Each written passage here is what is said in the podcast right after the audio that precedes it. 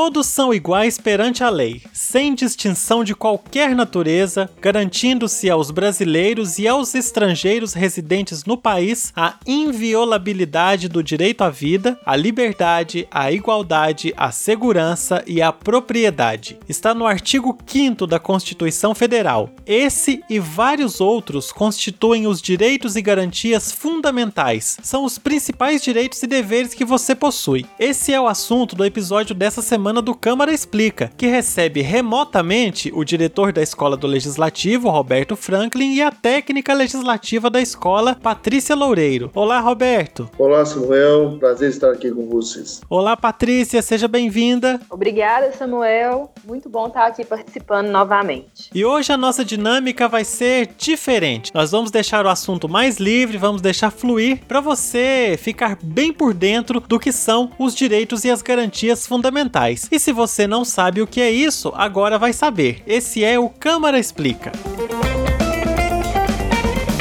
Vamos lá então, Roberto, Patrícia. Vamos começar pelos direitos e deveres individuais e coletivos. Começa no artigo 5 da Constituição Federal. Para mim, esses direitos e deveres me lembram a Declaração Universal dos Direitos Humanos. Tem alguma coisa a ver? Sim, tem relação sim. Na verdade, esses direitos fundamentais, eles são aqueles que reconhecem autonomia aos particulares, garantindo a iniciativa e independência aos indivíduos diante dos demais membros da sociedade política e do próprio Estado. Então, na verdade, esses direitos e garantias individuais seria necessário que toda a população, todo cidadão, no mínimo, tivesse conhecimento desse artigo 5 da Constituição Federal de 1988. Exatamente por isso que a gente está fazendo esse episódio de hoje, para levar esse conhecimento para as pessoas, porque eu acho que todo mundo fala assim: "Ah, eu tenho meus direitos, eu tenho minhas responsabilidades", mas a gente às vezes não para para conhecer os direitos e os deveres e tudo que está lá escrito na Constituição que são os principais. Surgem aí por meio de leis outros deveres e outros direitos, mas os principais são esses, até porque uma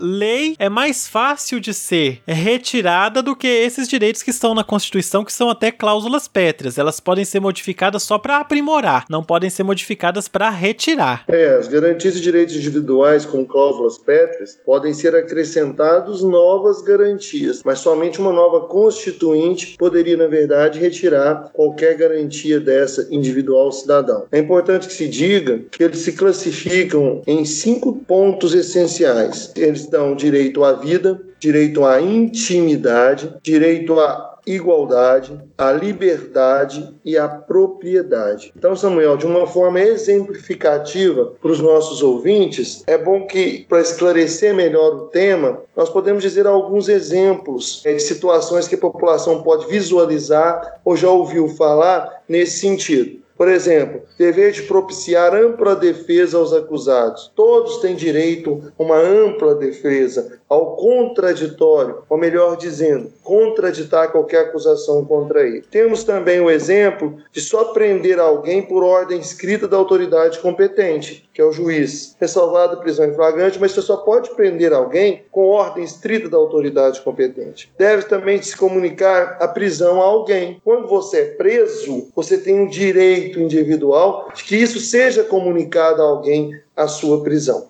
Temos também o dever de informar é, o preso aos seus direitos. No caso de uma possível prisão, você tem o direito constitucional de né, ser informado quais são os seus direitos naquele momento. O dever da identificação do preso, o dever de respeitar a integridade física das pessoas. Então, os direitos e garantias individuais reúnem, de certa forma, uma gama ou uma proteção constitucional ao direito de cada pessoa individualmente falando. E já teve o um momento de nós falarmos aqui sobre liberdade de expressão, por exemplo, e a própria liberdade de expressão é um dos direitos e deveres individuais e coletivos. É livre a manifestação do pensamento, sendo vedado o anonimato. Então, a própria liberdade de expressão é garantida. Lembrando que quem não ouviu o episódio sobre liberdade de expressão está disponível ainda nas plataformas, pode ouvir que é bem interessante. Esse direito fundamental da liberdade de expressão, por exemplo, não permite que a pessoa cometa crimes utilizando a liberdade de expressão, porque além dos direitos dela, ela tem os deveres também. Eu queria comentar também o inciso primeiro do artigo que fala que homens e mulheres são iguais em direitos e obrigações no termo da Constituição. Uma coisa que a gente repara muito, apesar de isso ser um direito, a gente ainda vê essa questão de desigualdade entre homens e mulheres. A nível, vamos falar assim, de trabalho, de emprego que às vezes muita, a gente vê muita gente questionando, uma mulher fala assim, mas eu faço o mesmo trabalho que aquele homem, que aquele rapaz, e o meu salário é muito menor. É uma questão que, que o pessoal comenta bastante também, e é um direito assegurado também pela Constituição. A importância da gente conhecer esses direitos é exatamente essa: é você cobrar que esses direitos sejam praticados e que você desfrute disso. Então tem essa questão da igualdade, que a gente vê que às vezes a igualdade não é levada a sério como deveria ser. Nós temos um outro aqui que está muito presente na nossa sociedade, que é ninguém será privado de direitos por motivo de crença religiosa religiosa ou convicção filosófica ou política, salvo se as invocar para eximir-se de obrigação legal a todos imposta e recusar-se a cumprir prestação alternativa fixada em lei. Bom, em resumo, a pessoa, se ela não estiver prejudicando ninguém, se ela não estiver indo contra a lei, ela tem a liberdade de ter os direitos, as convicções políticas, religiosas e filosóficas dela. E a gente vê que hoje em dia também muitas pessoas de algumas religiões são às vezes atacadas por outras, falta esse, esse diálogo, essa interação entre as pessoas, então é um direito também fundamental que nós temos e que nem sempre é levado à prática. Mas vamos caminhar um pouco mais nisso, porque é claro que à medida da nossa conversa nós vamos citando um artigo, citando um inciso aqui falando de um ou outro direito, mas quem quiser conhecer tudo no geral, leia a Constituição. Do artigo 5 para frente da Constituição vai aprender bastante coisa sobre isso. Mas vamos falar um pouco também dos direitos sociais, Roberto. Olha, Samuel, como você bem colocou, os direitos sociais, eles começam no artigo 6 da Constituição Federal. E eles são um conjunto das pretensões ou exigências das quais derivam expectativas legítimas que os cidadãos têm, não como indivíduos isolados, uns independentes dos outros, mas como indivíduos sociais que vivem e não podem deixar de viver em sociedade com outros indivíduos. Então, na realidade, são expectativas que a pessoa tem em convivência com a sociedade, num grupo. Já não é mais direitos individuais. Em sim, ele busca direitos sociais do grupo, de todos. E esses direitos, eles começaram depois da Segunda Guerra Mundial. É importante que as pessoas saibam. E a sua classificação doutrinária só para que as pessoas entendam de uma forma mais simples, eles são classificados em três: direitos à instrução, direito ao trabalho e direito à saúde. A Constituição Federal de 1988 assegurou os direitos sociais no título 2, aonde são consignados artigos 6 a 11, que eu acabei de falar. O artigo 6 declinou os direitos sociais quais sejam. Aqui eu vou enumerar alguns direitos sociais do artigo 6 porque eu acho importante também, tecnicamente, que as pessoas tenham um pouco de informação a respeito disso. Então, no artigo 6 o que, que trata lá dos direitos sociais? Direito à educação, que é um direito de toda a sociedade. Direito à saúde, onde nós cobramos isso. Na realidade, esses direitos sociais não preocupam com o indivíduo isoladamente, mas sim com o direito e o interesse coletivo. Depois, o direito ao trabalho, à moradia, o lazer, a segurança, a previdência social, a proteção à maternidade e à infância e, por último, a assistência aos desamparados. Então, todos esses direitos sociais é que o artigo 6 ao 11 da Constituição preocupa e é o que o cidadão deve buscar de conhecimento para que isso possa ser exigido. A gente sabe que a pessoa importante, Samuel e Patrícia e os ouvintes, que tem obrigação de corresponder isso, a gente tem sabe que é o poder público e os seus agentes. poder público e os seus agentes é que tem responsabilidade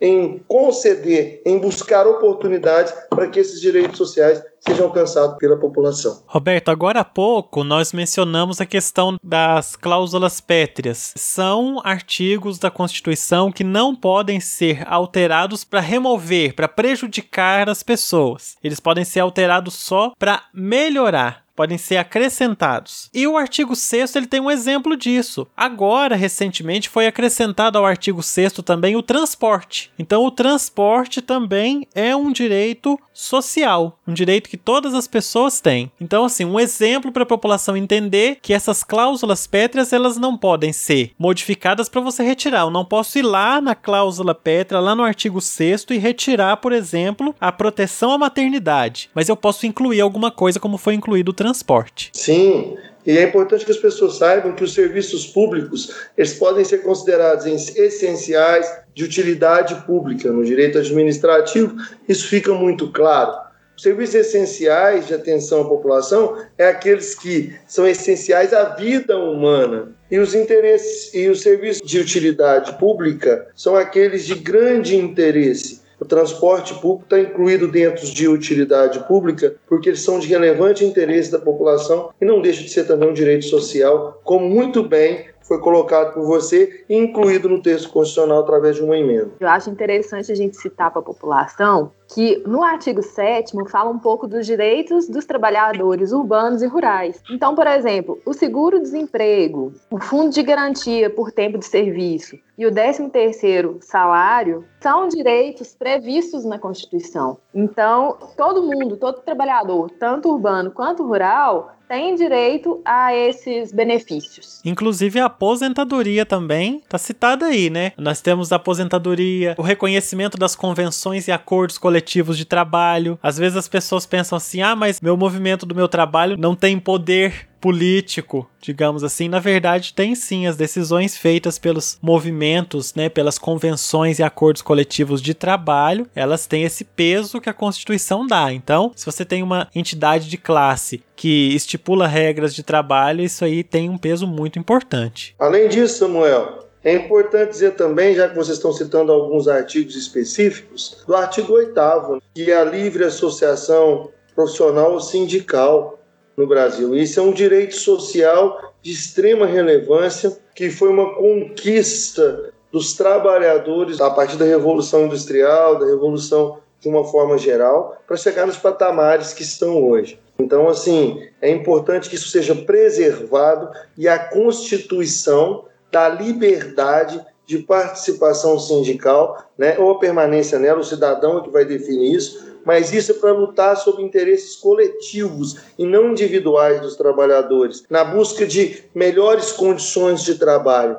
E isso é importante que o cidadão em geral tenha conhecimento disso, dessa questão da livre associação sindical. É importante que ele se organize na busca de direitos sociais ainda mais interessantes para eles. E tem outra coisa muito importante também, que é o direito de greve. Claro que é, é como o Roberto mencionou, não é greve para atender o interesse de uma pessoa, é greve para atender um interesse coletivo. Mas o direito de greve também está lá na Constituição. Às vezes as pessoas pensam assim: ah, se eu aderir à greve, eu estou cometendo um crime. Nada disso. É claro que tem que ver situação a situação, tem às vezes situações que extrapolam o limite do razoável. A gente tem que entender que as pessoas não podem usar de uma greve para cometer um crime, por exemplo. Você não pode destruir o patrimônio público, sair quebrando coisas porque você está fazendo uma greve. São coisas separadas. Lembrando que, além dos direitos, nós temos os deveres também, certo? Certo. E é interessante que a população passe, Samuel, a participar mais do trato da coisa pública. Como a gente escuta muitas pessoas comentarem: ah, mas isso não vai mudar nunca, isso não tem condições, todo mundo que assume não vai fazer mudanças. E eu costumo dizer e comentar com essas pessoas que elas então se ofereçam a participar das coisas públicas, apresentem, deem o que eles têm de melhor para isso. E essa doação, muitas vezes, eles não sabem como fazer, de que forma fazer. Se é difícil para nós conseguirmos, é difícil para que estão lá também. Então é importante que a população participe. Se você não quer estar enganjado em qualquer partido político ou exercer cargo público eletivo, mas que seja ativo nas decisões, participativo. Né? E para isso é importante, Samuel, e aqui eu gostaria de pedir liberdade para falar um pouquinho sobre direitos políticos, é importante que o cidadão saiba Olha, Roberto, está falando para mim participar, e se eu quiser efetivamente participar das questões políticas do meu país? Olha, é importante que você conheça também os seus direitos políticos. Quais seriam as condições para que você possa participar de um pleito eleitoral? Né, no papel de candidato, porque nós participamos como eleitores, mas também nós podemos participar como candidato. Ué, então, quais condições, o que eu tenho que ter para isso? Primeiro, de acordo com o parágrafo 3 do artigo 14 da Constituição, para aqueles que gostam de analisar o texto, você vai ver primeiro, nacionalidade brasileira, segundo, pleno exercício dos direitos políticos, e a gente daqui a pouco vai falar um pouquinho sobre isso, alistamento eleitoral, né, você tem que possuir isso, domicílio eleitoral na circunscrição, filiação partidária, e o mais interessante, Samuel, se alguém te perguntar se eu quiser ser candidato, por exemplo, a presidente da República, eu tenho que ter idade mínima? Se eu quiser ser para deputado, eu tenho que ter? Para vereador? Claro. Se você quer, por exemplo, ter idade mínima para presidente, você tem que ter 35 anos de idade, mínimo. Se você quer para deputado federal, você tem que ter 21 anos. E se você quer candidatar a vereador, você tem que ter 18 anos. Então, maioridade civil e penal hoje no Brasil. Isso é importante a gente falar um pouquinho sobre isso. Eu acho bacana também citar quando o voto é obrigatório e quando o voto não é obrigatório, para as pessoas terem noção de como que funciona. Por exemplo, o voto é obrigatório para os maiores de 18 anos. Então, se você tem 18 anos, você já é obrigado a votar. Agora, quando o voto é facultativo, no caso, então, é facultativo para os analfabetos, para os maiores de 70 anos. Então, quando completa 70 anos, se a pessoa não quiser ir lá votar, ela não precisa ir mais. É um direito dela. Os maiores de 16 e menores de 18 anos também o voto é facultativo. Se você tem 16 anos e quer votar, é só ir lá e tirar o título de eleitor. Eu acho muito importante as pessoas saberem disso também, porque o voto é extremamente importante se a gente quer mudar a política do nosso país, se a gente quer melhorar o Brasil. Então a gente tem que ter uma consciência e saber dos nossos direitos eleitorais. E existe, Patrícia, condições necessárias. Um ano antes da data da eleição, você tem que ter outras condições também para participar do pleito. Por exemplo, domicílio eleitoral na circunscrição e filiação partidária. Se eu quero candidatar para qualquer cargo eletivo no município de Divinópolis, um ano antes eu tenho que demonstrar que eu já tinha domicílio na cidade de Divinópolis. E domicílio é importante que se diga que não é residência, não. Eu posso ter várias residências no município de Divinópolis e não ter domicílio. Domicílio é aquele lugar que você define como ânimo definitivo, onde você recebe as suas correspondências, onde você declara juridicamente e judicialmente que é ali que você reside. Então ele tem que ter esse domicílio na circunscrição do município de Divinópolis. E, obviamente, filiação partidária, porque no Brasil é proibida a candidatura avulsa. Desta forma, estar filiado a um partido político é requisito obrigatório com antecedência mínima de um ano da data do pleito eleitoral. Você colocou exatamente o que eu ia colocar, fazer esse esclarecimento do domicílio eleitoral. E eu acho que é importante também a gente colocar que a idade mínima de 35 anos é para presidente e também para o senador. Então, presidente, vice-presidente e senador 30 anos para governador, vice-governador de estado e do Distrito Federal, 21 anos para deputado federal, deputado estadual ou distrital, prefeito, vice-prefeito e juiz de paz, e 18 anos para vereador. Agora, uma coisa interessante, e aí eu vou colocar isso até porque foi uma pessoa que me perguntou um dia desses, nós já estamos no período eleitoral de 2020, e outro dia uma pessoa me perguntou o seguinte: Ué, mas os vereadores não são obrigados a renunciar ao mandato para poder ser candidato de novo? Eu falei: não, o vereador não é obrigado. O que acontece é que a imagem do vereador tem que parar de ser veiculada institucionalmente, quer dizer, a Câmara Municipal não pode fazer veiculação de imagem dos vereadores porque caracterizaria uma propaganda, etc. Mas quem precisa mesmo renunciar são presidente da República, governadores de estado do Distrito Federal e os prefeitos, se eles quiserem concorrer a algum outro cargo. Então, por exemplo, se o prefeito ele quer concorrer ao cargo de deputado federal, ele tem que renunciar antes. Agora, se o prefeito quer reeleger, ele quer ser prefeito novamente, ele não precisa renunciar ao seu cargo de prefeito. Ele pode continuar exercendo o cargo até o fim do mandato. E a gente está falando da possibilidade, Samuel, de eleger. Mas quais os casos da suspensão e perda desses direitos de se eleger a um cargo? Você vai ter noção disso e claramente no artigo 15 da Constituição Federal. Ele vai falar um pouco sobre isso. Quando que você pode perder ou ter suspenso os seus direitos políticos? Primeiro, cancelamento da naturalização por sentença judicial transitada em julgado. Quando a gente fala transitado em julgado para a população em geral que não tem conhecimento jurídico, é quando não cabe mais qualquer tipo de recurso, decisão está consagrada, não pode mais discutir, não cabe mais alegação alguma contra essa decisão. Então, cancelamento da naturalização. Segundo, é a condenação criminal transitada em julgado. Já expliquei o que é transitado em julgado. Enquanto durar os seus efeitos. Então, quando estiver perdurando ainda os efeitos daquela condenação criminal, você está com seus direitos também. Você não pode utilizar, você não pode se eleger. Eu gostaria muito de falar um pouquinho, se vocês me permitirem, sobre a questão da condenação criminal porque suspende os direitos políticos por ordenação criminal transitada julgado, né, de acordo com o texto que eu falei, é importante que a lei complementar, né, que vai dispor sobre a especificação dos direitos políticos, é, o gozo, o exercício, a perda e tal, essa lei nunca foi editada. A Constituição Federal atual, entretanto, não fez nenhuma referência à legislação infraconstitucional, pelo que é plena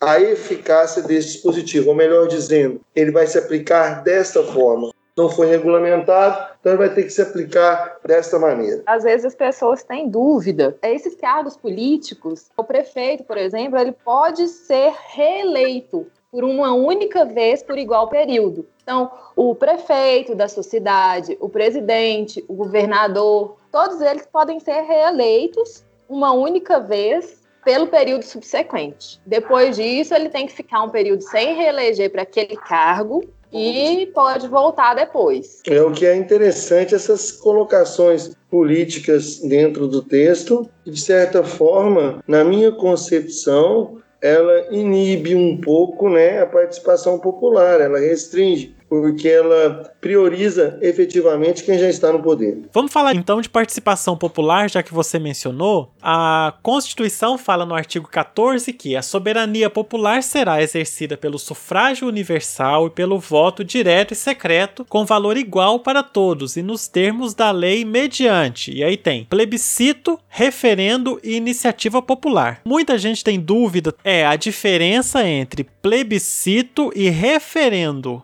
Eu vou dar uma definição pelo que eu conheço e vocês me digam se eu tô certo. Plebiscito é quando ainda não tem um projeto tramitando e o governante, o legislador, quer saber se a população é favorável a uma determinada ideia. O referendo é quando já tem um projeto tramitando e o legislador quer saber se a pessoa é a concorda ou discorda daquele projeto. É por aí? Plebiscito e referendo são consultas formuladas ao povo para que deliberem sobre matéria de acentuada relevância de natureza constitucional, legislativa ou administrativa. Agora, o que seria então, em tese, a diferença dos dois? O plebiscito, a consulta popular realizada antes de o Congresso elaborar um projeto de lei sobre a matéria, cabendo aos cidadãos o debate e a decisão sobre determinado assunto. Já o referendo é consulta popular realizada depois de o Congresso elaborar um projeto de lei sobre a matéria,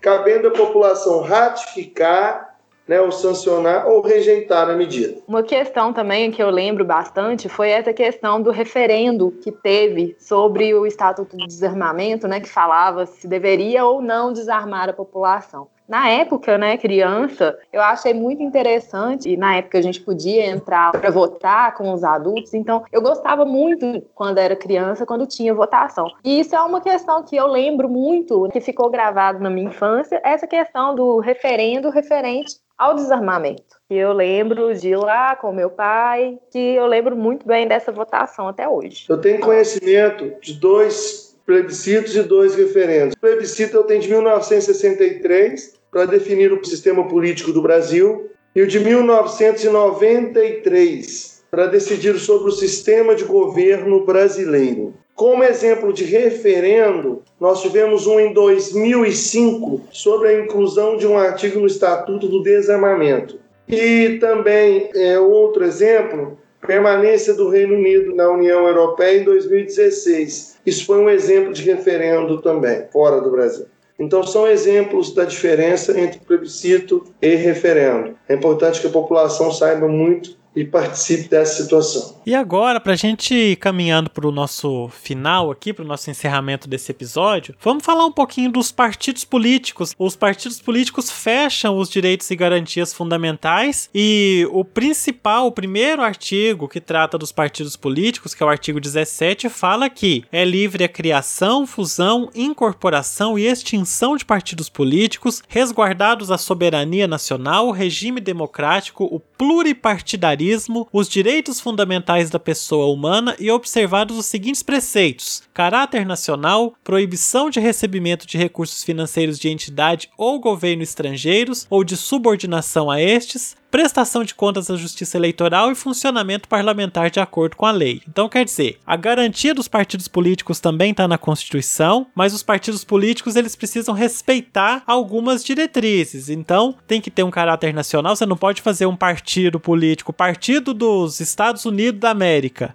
não, não funciona. Tem que ser alguma coisa nacional, com caráter nacional. Não pode receber recurso de fora do país e tem que estar tá sempre tudo certinho com a justiça eleitoral. Para a gente terminar, então, vamos mencionar o parágrafo terceiro, só falar um pouquinho dele, porque é uma coisa que tem sempre uma discussão sobre isso, que é a questão de fundo partidário e acesso à rádio e televisão. Ou seja, os partidos poderem utilizar da rede de rádio e televisão para suas propagandas e também ter acesso aos recursos públicos públicos do fundo partidário. Então tem regra para isso. E as duas principais regras colocadas na Constituição, quem quiser acompanhar, quem quiser ler, é bom você pegar a Constituição e ler também, tem disponível na internet. Tá no artigo 17, parágrafo 3 e aí tem dois incisos. O primeiro fala que para o partido ter acesso a isso, ao fundo partidário e à rádio e televisão, ele tem que ter na eleição da Câmara dos Deputados pelo menos 3% dos votos válidos. E aí é um cálculo complicado, porque esses votos válidos têm que estar distribuídos em pelo menos um terço das unidades da federação, com um mínimo de 2% dos votos válidos em cada um desses. Olha que cálculo complicado. O cálculo, Samuel, vai depender dos números. Mas é importante deixar isso aí para que a população faça a análise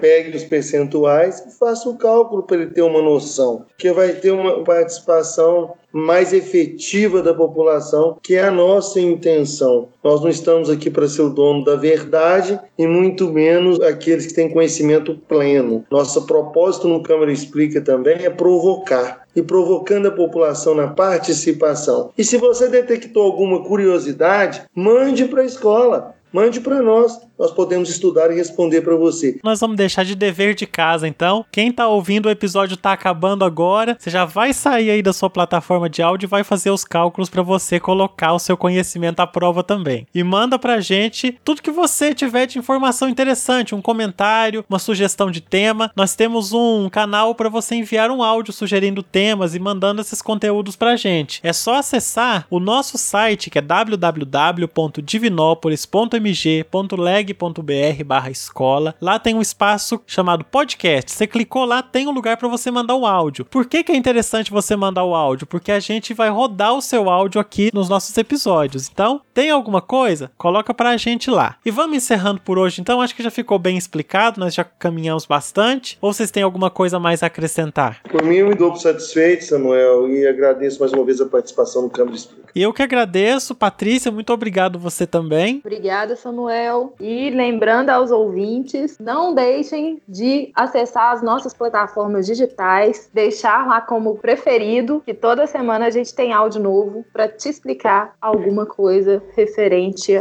ao nosso trabalho também. E olha aí, esse foi o episódio de hoje, muito bacana, muito leve, e na semana que vem a gente volta com mais um episódio do Câmara Explica para você acompanhar conosco aqui da Câmara Municipal de Divinópolis.